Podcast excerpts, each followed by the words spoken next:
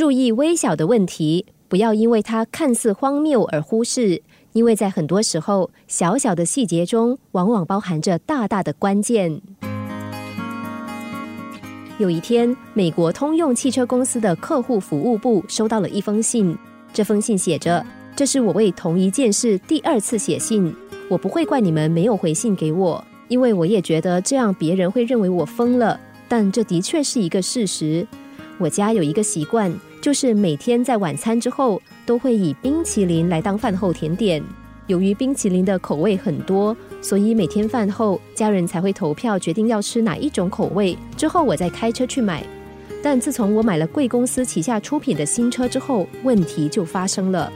每当我买香草口味的时候，从店里出来车子就发不动；但是如果买其他的口味，发动就顺得很。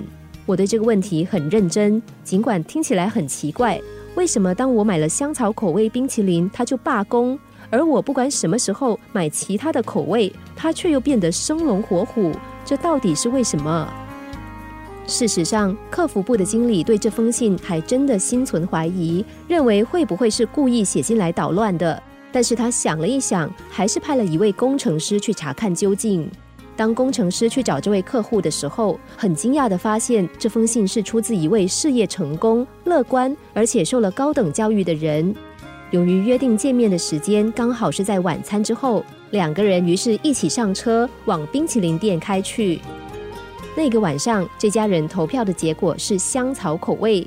当买好香草冰淇淋回到车上的时候，车子果然发不动。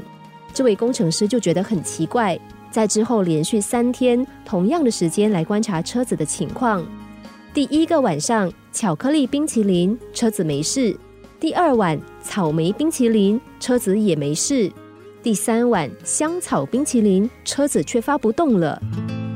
这位思考非常有逻辑性的工程师，还是不相信这辆车子对香草口味过敏，进而继续安排相同的行程，希望可以将这个问题解决。在查阅了比较多的资料之后，工程师终于有了一个结论：由于香草冰淇淋口味是所有口味当中最畅销的。店家为了让顾客每次都很快的拿取，便把香草口味特别放在店面的前端，至于其他口味则放置在后端。因此，这位用户买香草口味所花的时间比其他的口味还要少。为什么这部车会因为熄火到重新发动的时间比较短而发不动呢？很明显的原因绝对不是香草冰淇淋，而是蒸汽锁。